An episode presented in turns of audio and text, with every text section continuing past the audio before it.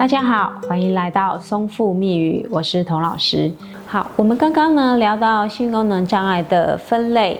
还有它的定义，我们接下来来了解性它到底怎么一回事。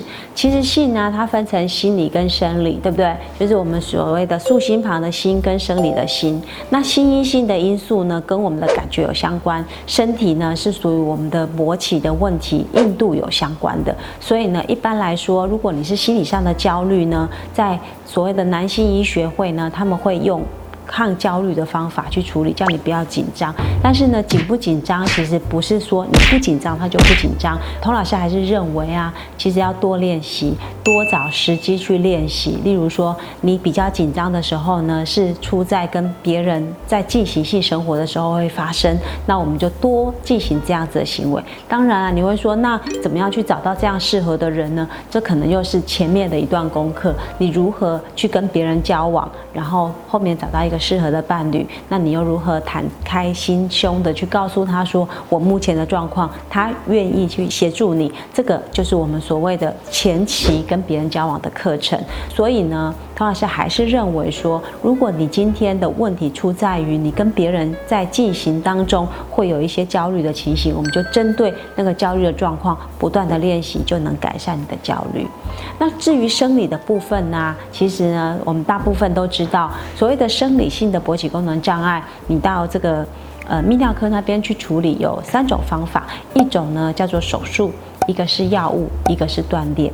当然呢，手术跟药物呢，他们都有比较好的成果，但他们也有相对的副作用。那为什么童老师会说手术呢？因为手术其实在目前呢，所有的我们的文献当中呢，其实它比较少做。为什么？因为呢，通常会做手术的病人啊，都是有比较。大的，例如说他是有脊椎损伤的病人，或者是他有糖尿病的病人。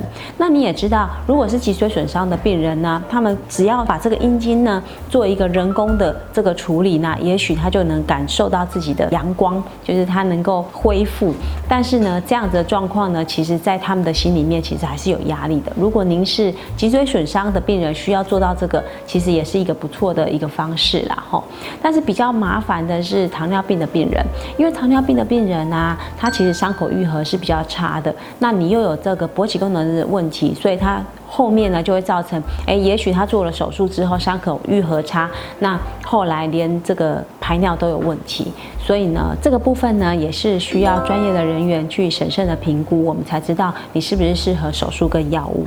但大部分呢来到松腹的个案呢，他都是比较不希望手术跟药物的治疗方式，他比较希望用锻炼的方法来去完成的。那这个锻炼呢，我们就会去从他的生理问题去寻找他到底在这个勃起的时候他发生了什么状况。那我们会经由松腹的训练法，先从生理的部分来去。协助他完成前面的训练，那后面的部分呢？我们会加入所谓的性技巧，还有沟通，还有这个两性之间相处的部分，让我们整个性啊，它是团结在一起的，不会只是只有功能上的，它会是整个性的全貌，也就是地图你会看得到我们是怎么样怎么样的去处理。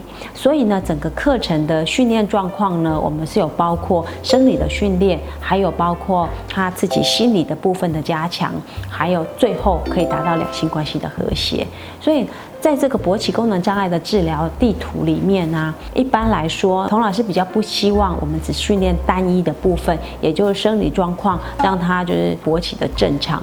童老师比较赞成的还是是两性关系之间的满意度。那如果呢，你也是和童老师有一样的寄望，那请你呢好好的去从我们两性的关系里面去看，在这个部分的补足啊，就可以让我们的未来生活变得更圆满、更自在。好，那我们这集就到这里，谢谢大家。